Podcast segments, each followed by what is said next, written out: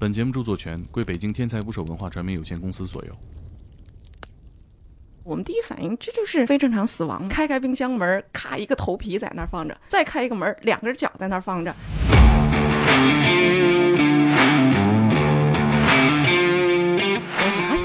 进到现场是那样一副恐怖的场景？说有个男孩把他爷爷吃了，就把那个窗帘拉开了一点儿，他看到了一双特别让他恐怖的眼睛。那这个人肉化冻了之后，嗯跟我们平时吃的什么肉长得比较像？我觉得在这里边见到一具尸体，我会习以为常。他在看我的同时看地上，然后就哗就下去了，就就下去，你就听到底下就那个狂吐的声音就出来了。以后我们如果有机会采访克林顿的话，我们要告诉他，你说什么事情能吓着我？真是这事儿吓着我了。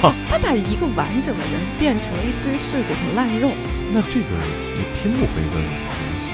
可怜之人必有可恨之处。我对他的同情，他全部用另外一种方式回报给我，报出来了，我如获至宝呀！可以概括成就是一个养骨型的家庭。就两个就是打架致死，还一个凶杀。这个案子是谁办的？这个丈夫把妻子杀了之后碎尸，主人带着一条狗走过这儿，狗是看到了这个头。他拿高压锅压的心和肝儿，能吃猪肝的人肝为什么不能试一试呢？就风风火火上来，对匆匆忙忙下去。凹槽里就是花白的两块头皮，我跟任何一家的太平间的人是最熟的。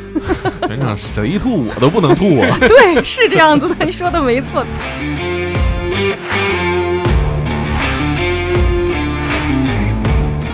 请点击订阅我的播客，拜托了。打捞最带劲的职业故事，这里是天才职业，我是猛哥。今天来一起聊天的还有我的同事天才捕手计划的编辑马修。大家好，我是马修。然后呢，我们今天呢有一个特别高兴的事儿，就是在咱们节目里最受欢迎的 DNA 鉴定师法医邓姐的故事系列《大检验师》上线了。对，现在从上线的情况来看，大家非常喜欢这个系列。哎，我们第一期发的故事啊，光看标题就给我吓一跳，但是越害怕越喜欢，所以我们今天就又请到邓姐来给我们讲一讲她法医生涯里遇到的这个案子和类似的让大家惊叹的案子。我们欢迎邓姐。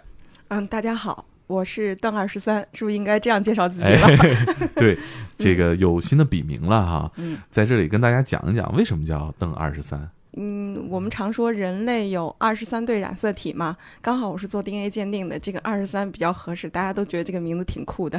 而且好记，嗯，一下就，能记住。这个案子啊，我记得呃，我们在团队内部开周会的时候，这个马修就经常说，说有个男孩把他爷爷吃了。就我们去啊，怎么会有这种事儿？这是一个特别突破我们认知的事情。我说，这个案子是谁办的？我说这也太考验这个心理承受能力了。果不其然，是我认识的所有人里胆子最大的人，邓姐。光听标题我就觉得很震撼啊！对这个故事，在我们内部其实就简称“吃爷爷的男孩”。然后所有的人只要一听到这题目，马上就会问我：这到底是一个什么故事？这是真的吗？对，邓姐给我们讲讲，这是什么时候你经历的一个案子？嗯，应该是我在基层当法医当到第二年的时候，我记得您刚当法医的第一天就经历了一个十八具尸体的，对对对，就是我觉得我当法医那几年是很运气的啊，就是想要碰到什么样的尸体，几乎都碰到了。你看，我第一天是有十八具爆炸的尸体在等着我。这个案子为什么我把它记忆的这么清楚？是因为九八年的六月，我还可以告诉你几号，因为那天大家都去执勤去了。当时是克林顿访问中国，首站是在西安。啊，本来我们这样大的现场应该是五个人同时出的，当时报案之后只有我在队上值班嘛，就是我和一个摄像我们先到的，其他的人你看我的介绍都是陆续赶到的，因为他们在城里执勤。虽然我们是郊区分局，但是那天是都在南门外执勤，因为就是南门那儿有一个给克林顿金钥匙的一个仪式，只能是我先赶到现场，所以我对这个案子是记忆犹新的。嗯，因为现场实在是，你说什么事情能吓着我呢？真是这事儿 吓着我了，原来也有害怕的事儿，就是因为你想象不到嘛，你你开开冰箱门，咔一个头皮在那儿放着，再开一个门，两根脚在那儿放着，这种情景你你是始料未及的。对，这个接到通知的时候是一个嗯什么样的通知？我们接到的报案就说这家可能是这个爷爷死了，就让我们来出个现场。其实对我们来说，我们法医不光是要做刑事案件的现场尸体解剖，其实我们面对的案件更多的是非正常死亡的案子。就是非正常死亡，我们要解释一下啊，就是比如说他生病，他死在医院里了，是由医院给他开具死亡证明的。但是呢，他不是被他杀，不涉及刑事案件的凶杀的，他死在家里了。然后这种情况下，我们叫非正常死亡。那因为他死在家里了，他必须报案。报案之后是由我们经过尸体检验排除他杀之后，由派出所给他开具一个死亡证明的。嗯所以他只是报案说人死了，那我们第一反应又没说特别明确的是凶杀案，说干嘛的？我们第一反应这就是个非正常死亡嘛，又是个爷爷对吧？我们肯定想着是非正常死亡，我哪想到进到现场是那样一副恐怖的场景。可以给我们形容一下，讲一下你那个进去的过程吗？哦，是这样，这是一个老旧的小区。那天可能快中午了，就是楼底下聚集了很多人。楼底下聚集很多人，我也没当回事儿，因为我们每次出任何现场都会楼底下聚集一群人。嗯然后它刚好是个二楼，这种老式楼房。然后我上去之后，当时门已经大开了，按理说就是那门开了，那个应该就不会屋顶上、墙壁上落满了苍蝇，而且都是大个儿的绿头苍蝇。你说有多恶心？我记得小时候听马三立的相声，一开门一万多苍蝇把我推出来了，就就这个感觉啊。关键是这个苍蝇在那儿，它不往出飞，哦，它不走，它不走，那那肯定有什么东西深深的吸引了它在这个地方，对吧？对，就是哎这个是谁报的案呢？嗯、是那个他们厂保卫科报的案。这是一个呃工厂宿舍，呃，这是个工厂的家属楼，他们是让保卫科长去看了一下这家情况，不敲不开门吗？嗯，后来就派出所民警去了，强行把门弄开，然后把这个家的那个孙子带走。然后我们去到的现场的时候是没见到孙子的，啊，就是先去看的现场，这个孙子已经被那个民警带到派出所先去审问去了。哎，那民警打开门的时候是怎么判断呃人死了，或者是没跟你们同步这些事情吗？啊，他是这样子，他就说这个老爷子呢，就生活特别规律，他都快八十了，他就每天就会上午、下午一定会出来，这又是家属院，人人都认识。这连着几天、三四天没见下来，大家就一直在找这个人，找这个人找不着，说问谁？问他孙子说，他孙子那脾气就是跟人老是翻白眼儿，不跟人说话，就是干脆找保卫科去问。保卫科科长去敲门的时候，就敲不开门，他就不给你开门，就所以这个保卫科长呢，他就拿了个梯子，他们家不是二楼嘛，相对比较矮，拿了个梯子从他们家阳台搭上去，想往里边看，嗯说看看这个老头是不是病了，在家呢，有没有人管他。哎挺挺敬业哈，这个保卫科。对，因为太熟了，就是这啊家属院儿，每天都能见到这个老头。突然几天不见着，大家都会对都会想他到底怎么了？因为就这个老头儿和孙子在家，他们家最典型的特点就是你不出门来你就没吃的，家里从来没有隔夜粮。哦，为什么 是没人做饭呢？对这个老爷子，因为他早年就是很早的时候媳妇儿就死了，他就一个人把自己儿子拉扯大，他不会做饭，他就是就买现成的，所以就不可能说这个养几天不出门，你说偶尔一天不出门还行，但几天不出门绝对是一个特别反常的现象。嗯，对，然后这保卫科长就跑到后边一看，就是发现。这家里从来不拉窗帘，你说一个老头儿，一个二十多岁小孩儿，然后外边就是临街，基本上不拉窗帘的。哎，结果两个卧室的窗帘拉得严严实实的。呃，这种情况下，就是刚好他往里看的时候喊的时候，他孙子那个小西就把那个窗帘拉开了一点儿，他看到了一双特别让他恐怖的眼睛。就是咱们那封面。哎呦，我觉得那个我们所有人都要求我表扬你们的插画师，简直那个画儿画的太好了，就是从哪儿也找不着画成那样的眼睛。当时对这个图的时候，我们给他讲稿子，然后讲到那个细节的时候，我们都觉得那双眼睛一定要把它凸出来，有一点阴冷，嗯然后让人一看就不寒而栗的那种感觉。还有点红红的血丝，哦，对对对那个画的太那什么了。我觉得这个插画唯一画的就是把小西画的好看点了，他其实本人啊很丑。你就感觉到，就是早年年九十年代的时候，大家轻易不会流露出这个变态啊或者什么的啊。就我们现在会想到这人有某种精神疾病，那会儿你就会觉得很不正常、病态的那个感觉。嗯，那当时那个保卫科的这个同事不吓得 不得掉？对对，就是他在梯子上，就吓得一摘尾，就赶紧就是稳了稳，从梯子上下来。这种情况下，因为太反常了，第一个老爷子几天没出来，第二家里窗帘拉严了，对他一定想到会出问题了，然后就只能报警，因为他们保卫科去，小西根本不开门，所以他们报警了。报警了，民警去的时候，民警是把门敲开了，嗯，民警把门敲开之后，就发现满屋子的苍蝇，然后不见老吴。这个是个家属院，白天晚上都有人值守。真正晚上没人值的时候，他们是为了安全起见，厂的大门是锁着的，嗯就是你要出来进去，一定是要敲门的。嗯，那就肯定是老吴也没有出去，那这个人去哪儿了？找不着了。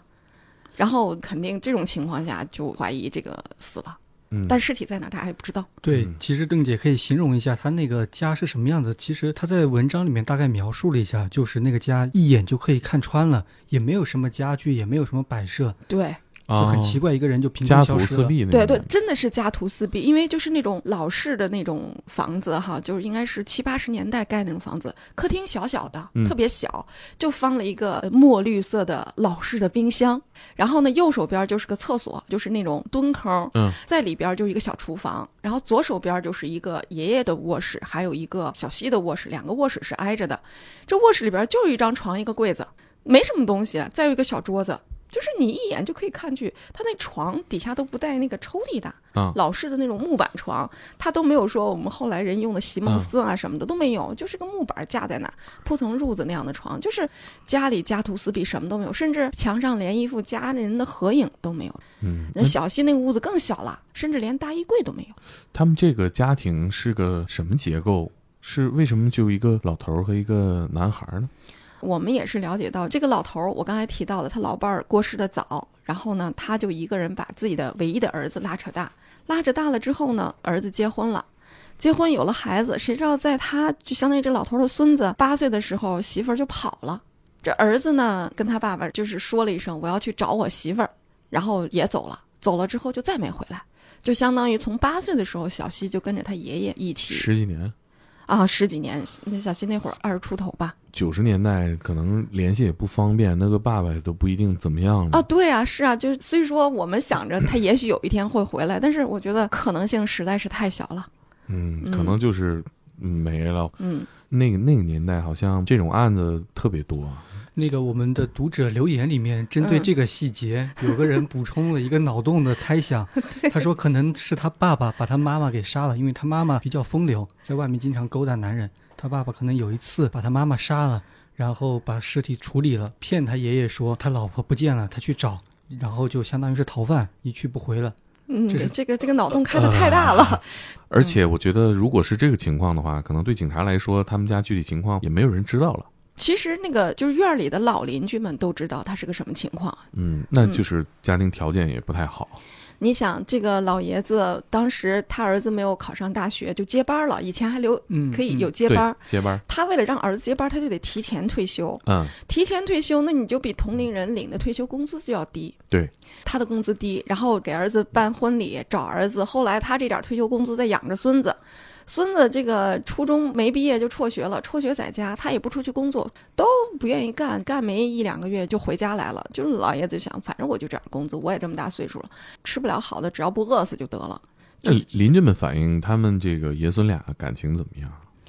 嗯，邻居们只是觉得这个这个孙子不爱理人，大家可能更关注的是爷爷嘛。就嗯爷爷每天的下来会下会儿棋啊，聊会儿天儿啊，然后性格也比较随和，大家可能跟爷爷接触更多一些。对这个孙子，大家都是很不愿意提的，因为曾经跟他打过招呼，这孙子老是给人白眼儿，不愿意搭理人。就是自从他爸爸妈妈走了之后，他确实变得不爱理人，不跟人说话。他而可能且是他其实在家里面的时候，他爷爷对他来说也没有投入太多的感情。呃，对，嗯就是没有太多的爱，可能多的是埋怨和觉得你是个累赘。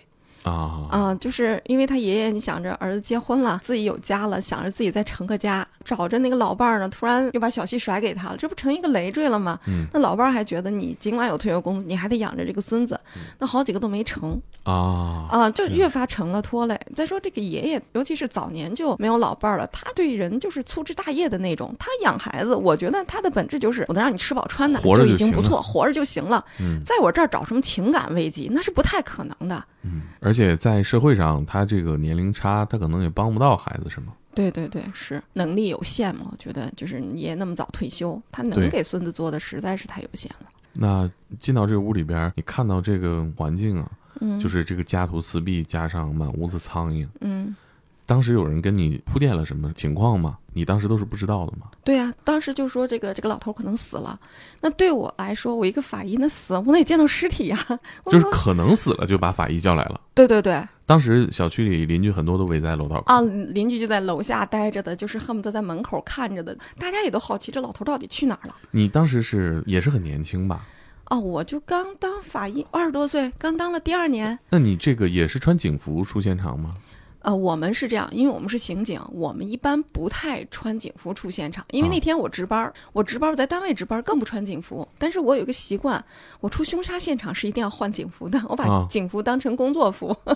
这个为什么呢？就是你穿自己的衣服，我有一个特别不好的习惯，就每遇到一个凶杀现场，我回来之后就会把里里外外的所有的衣服脱下来，放到洗衣机里倒上一堆巴士，就把它就玩命消毒一下。这是我一个刚工作就养成的习惯，哪怕是大冬天，我会把我穿的棉袄，我都会泡进洗衣机里倒上八十，就是习惯性的一个行为。这个听说味儿不好洗啊？哦，对，如果我用我的衣服，所有的衣服都会被八十弄成那种灰白灰白的颜色。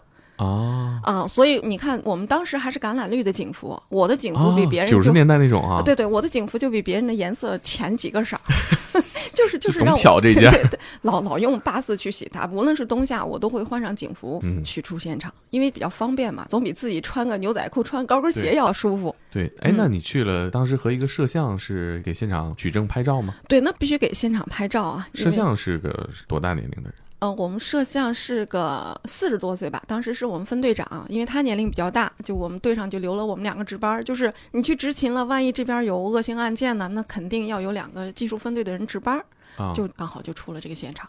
那你们去的时候，这些老百姓在议论什么？你们听到了吗？嗯，听不清楚，他们在家嗡嗡嗡，都说：“哎，这老头哪去了啊？这这生不见人，死不见尸的哈。”有的就会说：“啊，八八成人不在了。”就猜测，对各种各样的猜测。那你们过去了，这个分开人群的时候，有没有人说：“哎，这个小警察这么年轻？”哎，我当年刚去单位的时候，所有人都没把我当成警察，因为我刚去单位的时候没有警服，我通常穿着自己的衣服出现场，又比较爱臭美，穿着高跟鞋，所以到了现场，大家不认为我是个警察。有时候就把我推到现场之外，就是 不太方便啊。就不认识我的派出所，就说你干嘛的？你你你，我说哦，我我是我是新来的法医，你得让我进去。我不进去，总不能你验尸吧？就是慢慢的，大家就认识了，因为就是我们那一个辖区嘛，基本上后来都认识我了。那那会儿那个分开人群之后，开始这个勘察这个现场，你当时想的第一个事儿是要做什么？找尸体。就既然怀疑有人死了，那对我来说最重要的事情找尸体。刚才的形容，你第一直观看到这个房间里边，可能就这一个冰箱值得看一眼，别的地方也没什么。不，我没想到碎尸嘛，就是谁会第一件事情会想到他把人碎了呢？那那爷爷房间里有一个柜子，我第一反应是拉柜子门去。哦。第二反应我看床底下，这是我们常人在一个就是室内的一个空间里去找尸体，大部分就是藏柜子里或者藏哪儿。甚至我还去小西那个房间看一下，我甚至还把那箱子要打开来看一下，因为这些东西就是你把尸体一窝一折，它都可以放进去的。呃，第一个开的是柜子啊，对。这动作你做这个动作之前有什么心理建设吗？呃，没有。我觉得在这里边见到一具尸体，我会习以为常，我觉得很正常。在柜子里见到尸体，对你们这个职业来说是一个不意外的事儿。那个冰箱啊，是很小的一个老式的冰箱啊。你想，它有两层，绿的那种是吧？对，墨绿色，它可能高就一米二，它分成两层，上层可能就五十，底下是七十，它怎么能放进去一具尸体呢？我不会这么想的。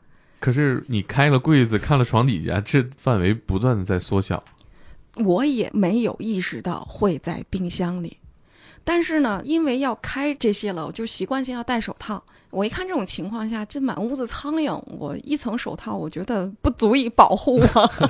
就是这么多苍蝇，肯定是尸体是在这儿。嗯，对，但是在哪儿我不知道，我需要找。我要想到这个尸体在冰箱里，可能情景就不会让我那么触目惊心了。你想，它上面一个门是墨绿色的，哎，你们这个配图也配特别好。是照片还是找的配图啊？我们是找到一个冰箱的原型的照片，然后按照那个还原了。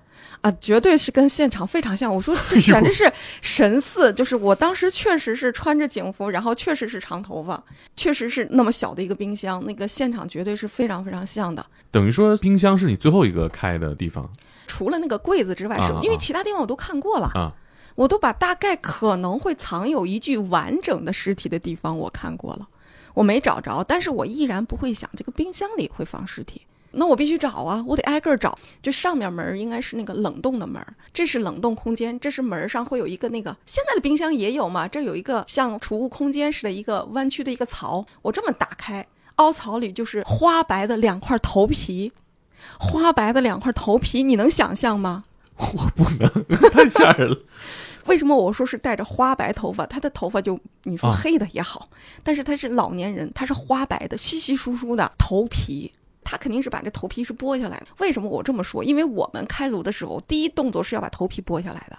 这跟你们流程上至少是一样的。哦，对，就是要要把头皮剥开之后，我们才能开颅，这是我们一个流程。所以那，清晰的头皮在那个地方，那我也要想半天啊。可能我们看可能反应不过来可能我们会感觉是一顶假发。啊。对呀、不会，因为头皮就是肉啊。你想想，肉和毛发凑在一起，它肯定不像是猪肉。你们所有人看到，一定反映的是头皮，跟我的反应是一样的。所以你们看到他的情景，一定比我难受百倍。我是生生控制住自己，我说实话，我一看这一屋子苍蝇，我就不进去了，这太太太吓人了。嗯，就像我说的，我们那个二队队长一样啊，他们是刚好出警回来了嘛，执勤回来了，呃，凶杀案那就这几个队就要联合去走访破案的。他冲上来之后，看到地上一堆碎肉，他已经控制不住自己了。我估计他还没注意到墙顶的苍蝇呢。就是三步并作两步冲到楼上，咵咵咵再下去就嗷嗷的底下使劲吐。你想那种感觉，男的男的就身高得有一米八几，那个得有二百斤，经验丰富的警察，老刑警了，就看到那样的尸体下去，嗷嗷在那儿吐，然后我还不厚道的笑人家，就是我心里是这么说的啊，我刚被吓完，你就成这样了。那你开开为什么会先注意到头皮呢？那冰箱里面是什么？它是冷冻层，它一团一团的肉团在一起，它是被啊冻住了。这个东西它是不可怕的，不像这个你触目可见的这个，还有原来的样子。对对对对，花白的稀疏的头发上连着头皮，就像示威似的，就放在那个凹槽里给你摆在这儿。摆的还挺整齐。哦，摆的还挺整齐。有另外一起案子啊，这个这个类似哈，就是这个丈夫把妻子杀了之后碎尸，把她头割下来，割下来之后呢，他就去沿途去扔这些东西，他就开着车扔，他不知道该扔哪儿，就沿着高速扔。扔的时候呢，他看到这个地方，哎，觉得这地儿放头还挺合适的哈。他呢就去那儿之后，他用一个那个洗衣粉的那个塑料罐儿，刚好头可以嵌进去。他就拿着这个罐儿，拎着这个头，嗯高速公路底下不是有那个田地，嗯，就是冬天他已经没有庄稼了，它和饮水渠有个交界地方，他刚好把那个头就放在那个地方，放在那儿。如果你这个头是冲着高速公路的，可能这个案子好像不会发的那么快。嗯，他呢就在那儿摆弄摆弄摆弄，他把这个头背对着高速公路，然后头上还带着头发，他还把头发捋捋顺。最后就是主人带着一条狗走过这儿，狗是看到了这个头，然后汪汪直叫，这个主人才发现了这儿有一个头，这个案子才发案的。就是他是故意在这摆的。就后来你听他交代，他把那个头就摆弄了好长时间。这心理上是不是有点像是在炫耀自己的战利品一样？我我觉得是他一定是要摆到一个他认为合适的位置。但是我们后来就想啊，如果你不这么摆，可能都不会这么快发现。我觉得这有点突破我的常识。你你看这个案子，他们残忍的把爷爷的头皮剥了，他一定是精心把它摆成那个样子的。你说常人我放个东西，我咔咔把它塞到那草里不就完了吗？你是不是看到这一排头皮的时候，基本就知道怎么回事？啊，对呀、这老头肯定是死了。你有什么反应吗？当时有没有嗷一嗓子？那我不能，我的专业素养不允许我叫。还没破功，还让人看不出来自己不能不能破功。就这会儿，哪怕心里翻江倒海，你都得特别平静的告诉别人，我就是这个法医，这是我的职业操守，嗯我就得嗯，已经预知到这样的情况了。全场谁吐我都不能吐啊！对是这样子的，你说的没错，再想吐也得忍着。那这个时候，那老百姓有没有跟上来看？没有，这会儿他们不可能上来，这不是上层比较小嘛，嗯就冻了一堆那个肉啊、碎骨头，你看着是跟猪牛羊的肉差不多，没有那么厚的皮哈。红肉还是白肉？啊，红肉它冻白了，因为它剁得很碎，碎到什么程度啊？就是跟我们吃那山楂条似的，你知道吗？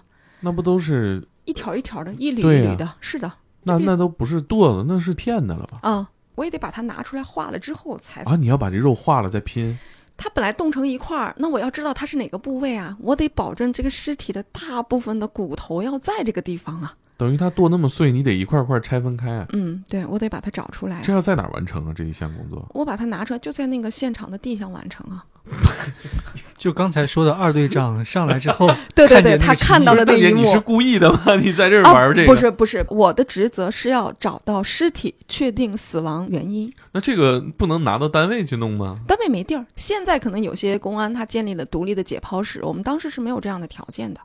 啊，等于说你在刑警队就是办公室做工位，对，没有一个专门解剖的地方。没有，除了就是跟我们附近的医院合作，去他们的啊太平间做啊解剖。等于说太平间不光是有死者，有时候偶尔也会有法医去。不是偶尔，是经常，因为那会儿我们没有自己独立的解剖室，我们就会跟周边的一些常去的医院合作，啊，所以我跟任何一家的太平间的人是最熟的。我一去，他们就知道哦，邓法医来了。啊，这些所以说这种事情只能必须在现场解决。对，那你工具箱带了吗？带了呀，我工具箱里什么都有，锤子、锯子、凿子、剪刀，各种各样的刀。这个东西是公安系统标配的。还哦，对，是我们必配的一套工具。好像记得邓姐以前说过，说她嫌公家配的那个锯子太大了。对对对，我们我们之前那个法医是个五大三粗的男生，以前就他一个人就忙不过来，然后来了一个人可以分担他的时候，他咔咔咔就给我配齐了所有的东西。他按他的习惯买了一把板儿锯。你要知道，其实锯颅骨也是很费劲儿的，他也锯得满身是汗，开一个颅至少得半个小时。我那板儿锯我就锯都锯不动。后来我就跑到那个专门卖医疗器械的地方，挑了一把小钢锯。你知道，一个钢锯条就一百多块钱。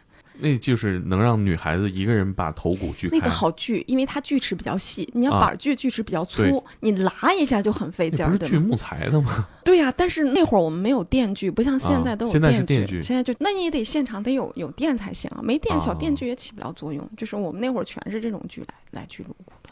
等于说当时是你把所有的这个肉块当时得化了，化对，化当时就冻。放在盘让它化化冻，后来自己在家做饭的时候，有这个环节会想起这呃个事儿。这不影响我。你可能会觉得这个事情接受不了会有心理阴影，但是嗯我干的长了，我就习以为常了。我们最爱开的玩笑就是啊，我们有一年出现场了，那是个腐败尸体，然后被他埋在地上了，还碎了，埋在地上那不就腐败了吗？出来是那个褐色的。中午吃饭的时候，那个当地派出所还带着我吃酱牛肉、炸酱面。哎呀，我说妈呀，那个酱牛肉是不是跟你挖出来的肉差不多？对嗯，差不多了。你经常会用这种东西来刺激自己，你后来就习惯了。那这个人肉化冻了之后，嗯，跟我们平时吃的什么肉长得比较像？什么肉都不像，因为它是人肉，它特别细腻，它而且没有皮，它特别细。我这有点想不出来。嗯、你想象不到，它的颜色会像鱼肉、鸡肉那样的颜色，哦嗯，它做熟了。没有做熟。这跟我们电视上看到的一些好像不太电视上不会拿真正的人肉给你看吧？就是 啊，嗯，我觉得他呢，就是把人杀完之后，他碎尸是花费了他的大量精力。你想，他把那一个完整的人呐、一米八的人，他就炫成了一条一条的。就说明他很享受这个过程。对，嗯他在玩儿。他在玩儿。你做这些事情的时候，拍照的大哥是什么时候发现这个事儿有点过分了呢？你看，我只要把这打开，我一惊讶，我说拍照，然后我们那个分队长是个老江湖了，他什么也不说，一拍就转过去了。转过去了 对，就是没有人愿意跟法医搭档的，最惨、最恶心的事儿都是你在干。我能给你拍张照，我都要躲得远远的，恨不得躲两米之外能给你拍照都行呢。这个我也能理解。那你是把肉都画好了之后，又叫他来拍吗？对我先把它原始的，然后每个拿出来，他拍照，拍照之后我就在那儿画着，我把其他东西一点儿点儿找出来。上边门打开来是两个头皮，这是做了一次心理准备，是吧？那还能有什么能吓着我的呢？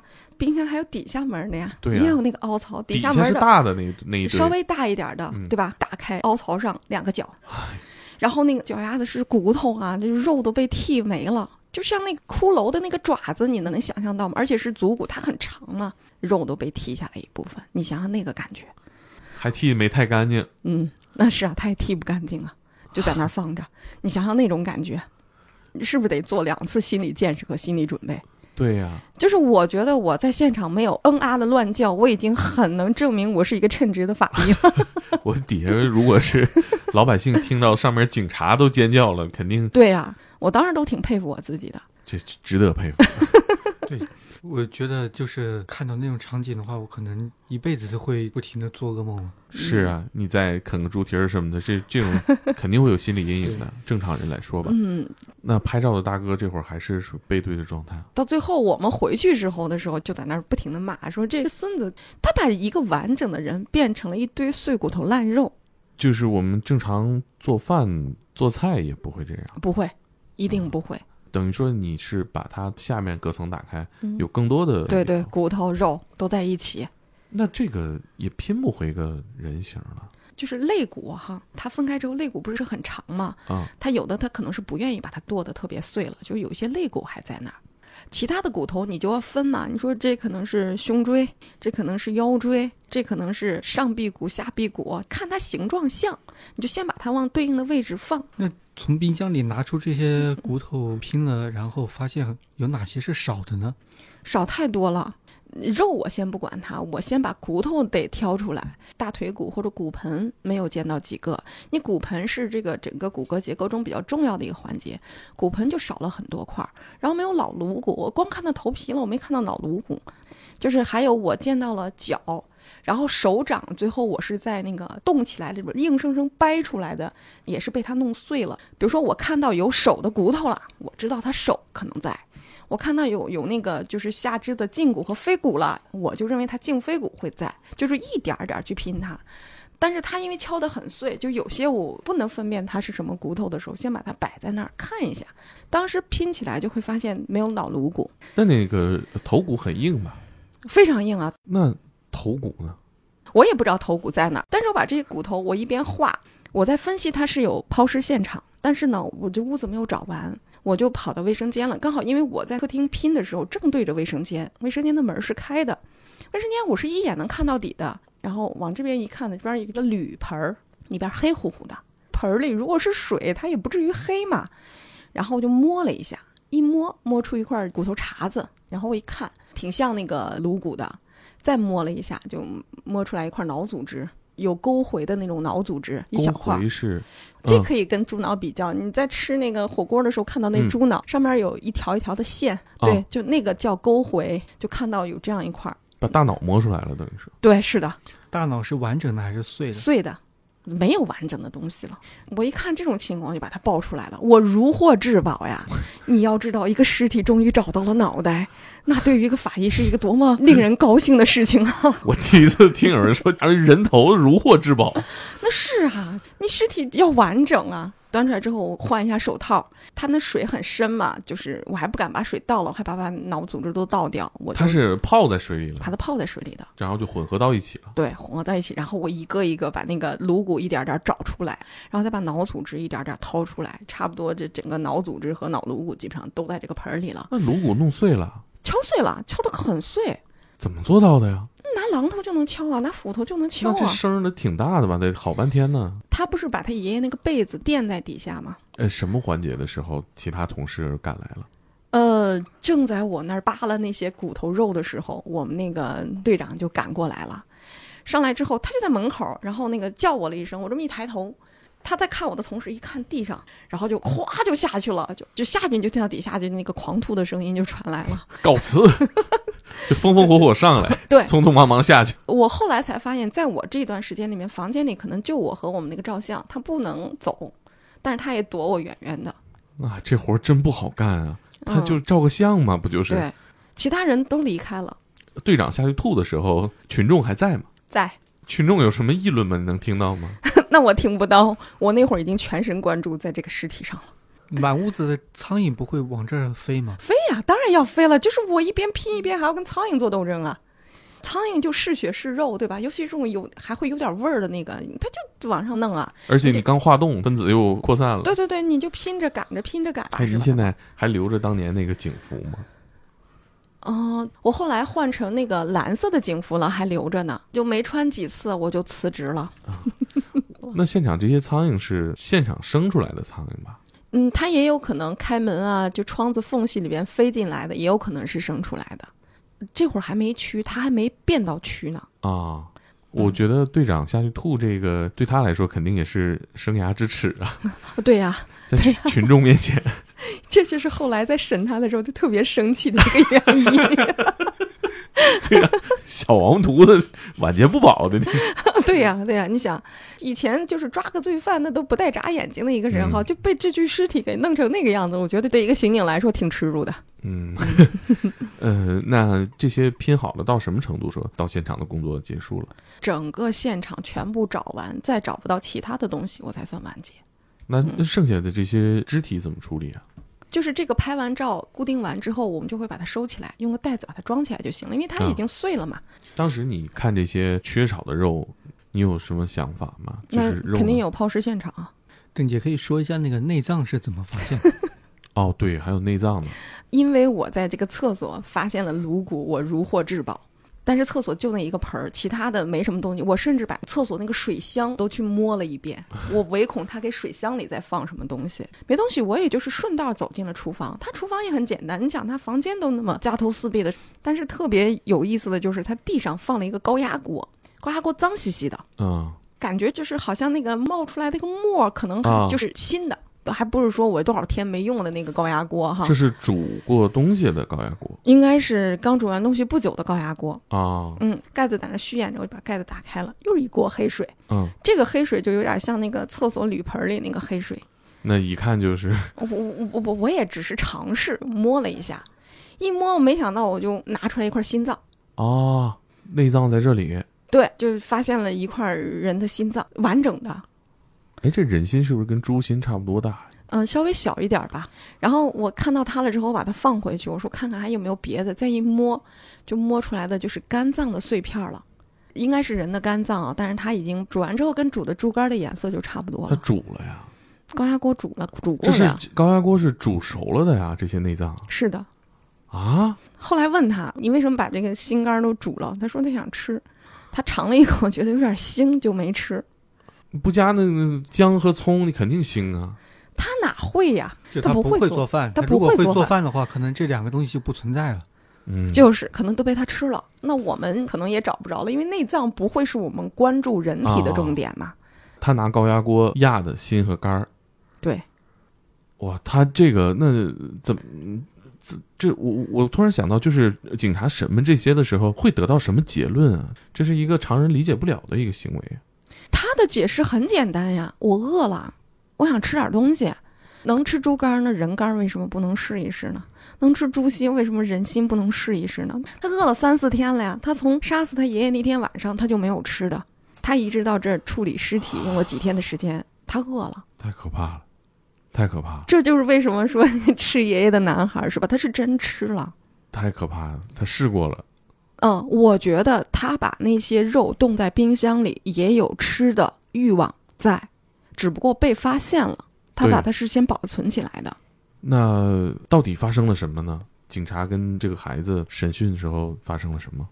审讯的时候，就是对我来说，我关注的第一呢，就是有没有抛尸现场，对吧？第二呢，就是这些心和肝儿，它到底把它干嘛了？就是我只是看到煮完的东西，它是熟的，但是你干嘛了？我想关注。警察当然想要知道他的杀人动机，嗯，你杀了他，你自己也活不了啊。对，你第一个你没吃没喝了，没人养你了；第二就是你也得偿命啊，你以为不被我们发现？所以他的思路是很清晰的，他确实是考虑到抛尸了，因为他把这个完整的尸体运不出去。对，这也是很多碎尸抛尸的理由。对对对，他把这个完整的尸体运不出去，他一定要碎尸。他为什么要吃呢？就是他饿了，就是最简单的需求和欲望。我饿了，我要吃。但是整个这个过程中，我就觉得他没有见他有丝毫悔改，没有。就是整个审问他，包括后来押着他去指认抛尸现场的时候，没有看到他任何有悔过的表现。他就是那种眼神空洞、迷茫，就是他不知道接下来会有什么。你想，二十多岁的人了，他他应该认识到这个后果，但是他还这样做，就让人觉得他肯定是有问题的。那那天到底发生什么？他为什么要杀他爷爷呢？就是后来就审问的过程中，他爷爷每个月就是那会儿还要去领退休工资，去厂里的财务、嗯去领退休工资。那天他爷爷下午去领的时候呢，财务请假了，他就没领到。没领到工资呢，爷爷也就觉得领不到领不到也不差这一晚上，对他们来说是偶尔饿一顿也没关系。然后那爷爷回来之后，依然楼下下棋，下了五点多回去了。他就说：“你今天领工资呢？哈，那你领到没有？”他爷爷说：“我今天没领到钱，我没领到。”他爷爷说：“你看今天饭都吃不成，那那就可丁可卯的紧着那个，就饭都没得吃。”他也没说什么，但是他就觉得，就说你是不想给我钱啊？我问你要点钱，怎么那么难呢？他就跟他爷爷发生了几句争执，然后两个人没吃饭。晚上老人睡得早嘛，嗯，八九点钟就就睡了。八九点钟睡了，他到晚上九十点钟他饿了，他睡不着。本身他也刚染上那个吸毒的恶习，他可能就晚上、啊、对他也是才染上，没没染多久。那怪不得对钱这么渴望。对呀、啊，你看为什么他们那么家徒四壁？以前家里可能还有点东西，有点那个旧的表啊，然后香樟木的箱子啊什么，还有点这种都被他拿出去卖了。爷爷上大半辈子班了啊，对。而且家里还有高压锅呢，嗯，对，还是有东西的，还是有点东西的。真都被他卖了之后，那你想，那个吸毒和你这点钱呢，确实他造不起的。然后呢，他可能各种原因导致他就晚上兴奋。爷爷睡觉，老头呢也不会关门、拉窗帘、关窗子什么的。他走到爷爷那屋，然后就是他形容哈，这个路灯，因为二楼嘛哈，那会儿那路灯比较高，就是墙外的路灯照在他爷爷的脸上。他就感觉他爷爷面目狰狞，就觉得怎么做梦了还在跟我生气哈，就是咱们俩这个架还没干完呢似的。他看的那张脸，他嫌烦，过去就拿被子把他爷爷的脸就捂上了。那捂着，你说人睡梦之中窒息，那肯定会有挣扎，挣扎他就连捂带掐。过一会儿，他爷爷不动了，他不知道这个人到底死没死，他又把他爷爷的裤腰带抽下来，又就给他勒，就是他有整个这个过程，就是我一定要把你置之死地。勒完之后，脸不是会憋的那样，就有点肿啊，有点青那样的感觉。但是因为这是个碎尸，我们都得不到完整的颅骨了，我们没办法确证他到底内脏被煮了，我也我们也不知道心脏上有没有出血点什么，就是很多窒息的真相我们已经看不到了。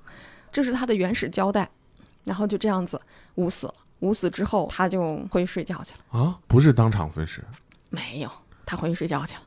然后第二天早上醒又饿了，然后再一看爷爷真死了，这咋办呀？然后就从那个就是那个阳台往外看，你大白天的肯定是出不去，晚上这尸体怎么出去？那也不可能你背着尸体出去，你在那想，想半天又没事儿干，那就把被子和尸体脱下来，就开始拿着家里的那个菜刀和斧子就开始就开始碎尸。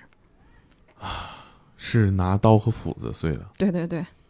你就看他，他所有的那个就是骨头都是不规则的，就是那感觉敲砸敲砸。但是你看他片的肉，就是你说那个肉是片下来的，一条一条的，带着肉，能弄碎的就弄碎，弄不碎就把肉剔掉，然后把骨头砸碎，就特别特别碎，把一个人变成了一堆的碎骨头烂肉，那个感觉是特别让人那个。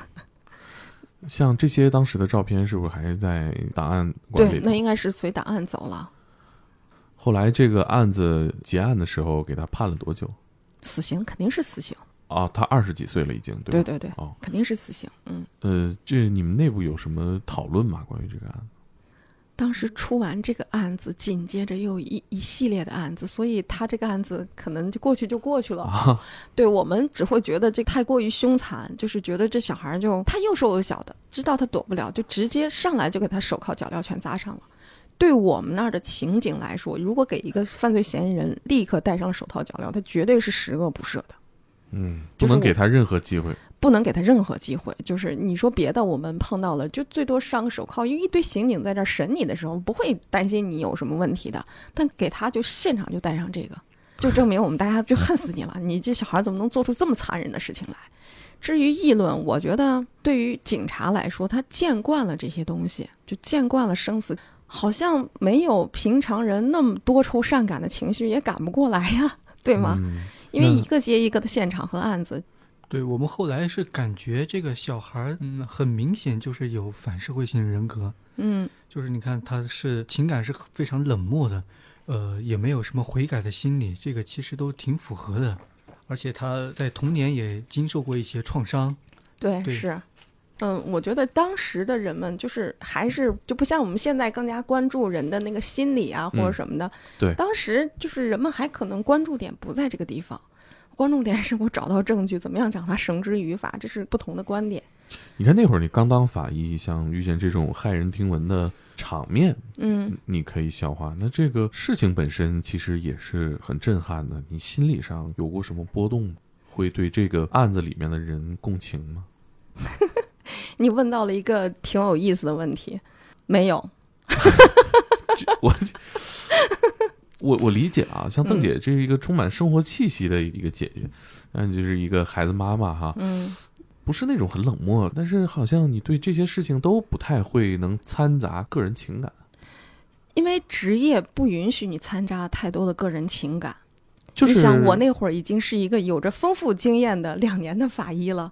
前半年的时候，我是很感性的。为什么我这么说？就是我不光是做尸体，我们还要给活人，就是被人打伤的人评残，就是鉴定他的受伤的轻重啊，就轻伤、重伤这样的时候。伤鉴定，对我当时去的时候，我是一个特别愿意共情的人。就这个人受伤了，他给我讲什么什么情况，我就觉得，哎，这人怎么这么可怜呢？后来我就发现，可怜之人必有可恨之处。我对他的同情，他全部用另外一种方式回报给我了。比如说，我同情他，他回头就告我，啊他回头就追着我，就是追着不放，就是那种各种刁钻的事情都弄到你头上来。这你当了警察半年之后，你就觉得哦，我最好的办法就是照章办事，按照规矩办事，我尽力把我这个职业做好。嗯，就是我我坚守我的职业操守，这就够了。所以慢慢的就会把工作和生活剥离出来。这个是主观的还是说一个被动的过程？嗯，刻意的一个过程，你就必须把它剥离开来。比如说，你可能觉得可能会有共情，但是你会告诉自己别想这些。对，是的，我记得你给我讲到，当时刚当法医，还和老师一起出现场，有一个呃女性的尸体啊，嗯嗯，就是你怀疑她是一个孕妇，对对是，现场嗯抛出来确实是有一个胎儿。对我觉得你给我讲当时那个过程，你好像也没有什么特别的触动，是。我觉得可能跟我的职业有关吧，可是你也是一个女性啊。我我也不知道。我觉得这这个当时人有没有生育恐惧嘛？这是一个年轻妈妈，然后把她这个胎儿嗯抛出来，嗯你后来也做了一个母亲，当时没有什么心理阴影吗？没有啊，我是学医的呀，我在实习的时候见过这样的事情见多了呀。可能职业挺能改变人的。你看我们在影视剧里面看到很多对这种法医啊，或者是这种生死看淡的角色，他会塑造成一个冷漠的人。嗯，但是我觉得邓姐的故事让我觉得就是生活当中有血有肉的一个人。嗯，其实我觉得影视剧吧，他编导他不了解这个职业，就是为什么我几乎不看这些有关这个凶杀啊什么的这些剧目。我看他的时候，我就会找他一堆 bug，这儿不对那儿不对，这儿不对那儿不对，别看了，不好看。就我就把他一堆问题出来，比如说我们哪个同事，因为他没当过法医嘛，他说，哎，你看现在演的这个电视剧挺好的，然后我就给他讲一堆问题。然后他说好的，那我知道了，不看了。对，是会这样子。就是像我以前做记者的时候，然后看到电影、电视里那些记者，我发现没有一个是现实生活中我会遇到这样子的人。哎，比如呢，记者，我觉得 以我目之所及，没有什么特别的共性啊。比如说有一类，他会把记者塑造的特别的光鲜亮丽，然后感觉是在充满了新闻使命感那种。啊。但其实大家都是很苦逼的一帮人。对对，我觉得这个职业不需要把它高大上哈。就是看最近就是演那个电视连续剧《妆台》啊我不知道你感觉没，我就问他们大家为什么这么看？我说你说大家为什么这么看？因为你觉得哦，你看到他，你觉得还有人比你更倒霉更惨，你就愿意看他了，嗯对吗？嗯他很接地气儿，你就觉得哦，还有这样一群人，你就会觉得嗯，我挺好的，嗯，就这种感觉。你像这种案子，嗯、你会和家里人讲吗？哦，父母不太会讲，因为太血淋淋的东西，我会跟我的同学朋友分享。我有一个朋友，最典型的啊，就小女生娇娇弱弱的哈。自从我当了法医之后，我跟他交往四年之后，现在你吃着饭跟他聊起任何血腥的话题，他吃的很香，就慢慢的就是就被免疫了。他是邓二十三的首席听众，对对对，就是慢慢的就是你想，我们以前会约一个吃饭，正吃着饭，这边电话说那儿有一个凶杀，我说什么样的凶杀？我得问一下啊，决定我穿什么衣服。啊你高府的尸体，赶紧去吧。然后这边丢下饭就跟他们说一声，我这儿有高府的尸体，我走了。那第二次他再见你的时候，什么样的高府尸体啊？什么样的情况啊？大概讲一讲啊。你就会给他讲一下那个那现场情况是什么样，大概什么情况，就是周围影响了一批人。哎，像在当地就是老家做法医，会想说这跟我们当地人的风俗啊或者性格有关系吗？我觉得还好吧，可能一上来当法医就习惯了。我我我印象里面就是沈阳的案子啊，周围或者违法事件，好多就是酒馆里打起来了，也没什么原因，然后就捅死人了。第二天你问他，他也说不上来原因了。嗯嗯，我就觉得这种拍案而起的这这种案子听多了，就感觉还挺符合当地人的性格的。啊，西安也一样啊。在西安的时候，我有一天连出了三个现场，就两个就是打架致死，啊，一个凶杀。就一天出了三三个现场，我说哦天哪！我说我当法医这几年，就是现在你们法医可能几个月碰不到一句这个杀人的事情哈。那我那会儿就一天就三起案子，那都是打架、激情伤人，把人就打死了。那你照样也得出这样的现场。其实陕西人的那个也一样，也是挺火爆脾气的。我觉得北方人吧，可能都挺火爆的。呃，这个案子在你的这个职业生涯里有没有什么特殊的感觉？吃爷爷的这个男孩，我就觉得他挺让人颠覆的。我也会反思，我当年做这个案子时，我没想那么多，我真的没想那么多。就觉得这很正常，但现在反过来，就是这孩子为什么会这样？我一定会想到他的原生家庭出了问题。他的爷爷如果当时对他好一点，他的爸爸如果不走，如果没有这些情况，他可能不是这个样子。这可能就会是一个幸福的家庭。那如果他活到现在也四五十岁了，他估计也是儿女啊，什么孙子都有了。原本不应该出现这样的结果，是因为家庭人的错待导致这个孩子因此就是失去了一条生命，就挺可惜的。你现在会回想，就当时年轻的时候，每天经历的案子太多了，就是你来不及回味，来不及反思。你现在有机会反思的时候，你觉得如果不这样。尽管我们不能如果太多哈，就是可能也会提醒你在对待自己的孩子、自己的朋友跟前，应该有什么样的方式去处理，可能也是一个挺好的一个提示。是，就是刚才说到这小孩儿是有点反社会型人格，但是其实反社会型人格这东西，它有的是先天的基因的东西，但也有相当一部分是后天形成的。嗯，就像这个小孩儿，其实邓姐一开始说他爸妈还在的时候，其实他就是一个正常小孩儿，他是，呃，他爸妈走了，然后这小孩才慢慢的变得有点封闭自己，然后性格开始发生巨大的转变。对，是的。然后我们后来就想，其实这个原生家庭东西可以概括成就是一个养蛊型的家庭，就是很明显的可以感觉到他们这个家里面是充满了那种负能量，各种抱怨，各种诋毁。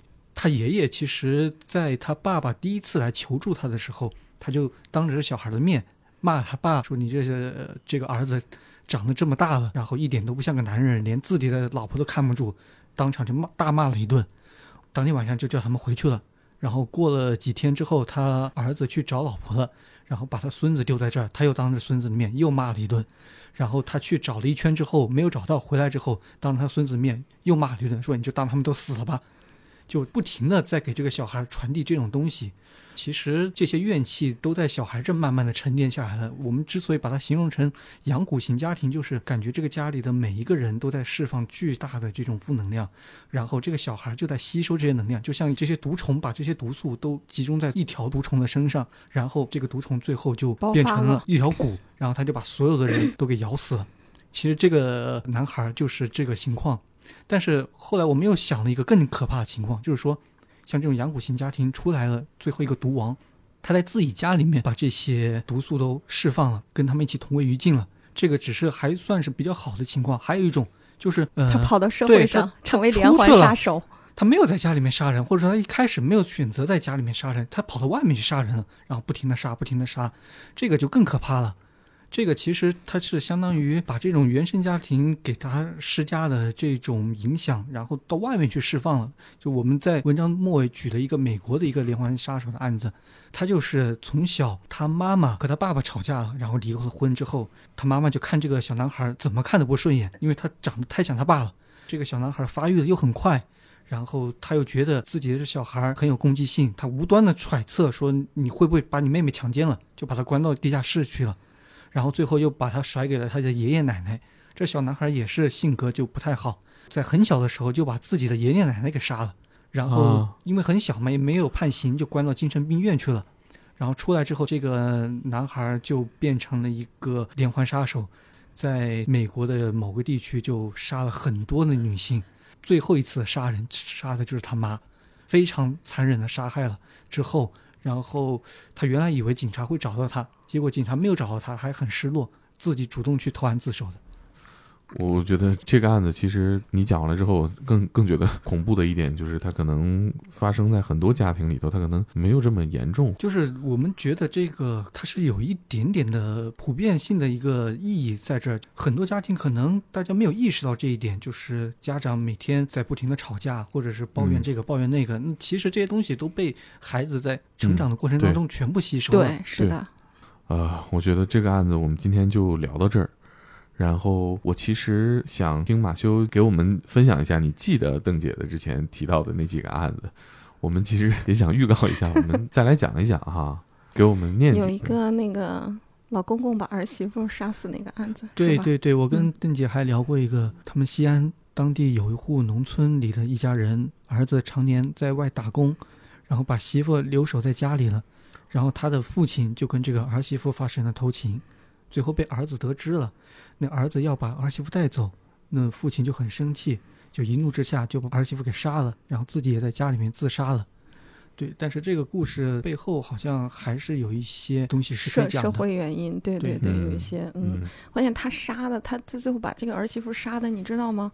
就头就几乎是砍头，头和脖子那儿就一层皮连着，就薄薄的一层皮连着。他是有多爱，还是有多恨呢？把这个人杀成这个样子。我觉得下次我们可以聊这些哈，就是什么时候再发新的故事的时候，这个案子呢，其实大家如果觉得不尽兴，到“天才捕手计划”公众号，我们去看大检验师的系列故事，然后包括刚才我们提到的插图，那个男孩的眼睛哈，嗯你一搜的话就会弹出来这个画面，所以做好心理建设哈。而且我在想，不知道克林顿当年在接金钥匙的时候有没有想到附近发生了这么残忍的事情？嗯，不是很很近吧？得有十几公里呢。这不不远不远。我觉得在重大历史事件的同一时刻，拐角处，对，拐角处就发生着这么骇人听闻的事情啊！我发现邓姐的经历怎么周围总有点什么大事儿？我觉得我比较走运。对，就是要么是大新闻，要么是大人物。对对，就比较走运。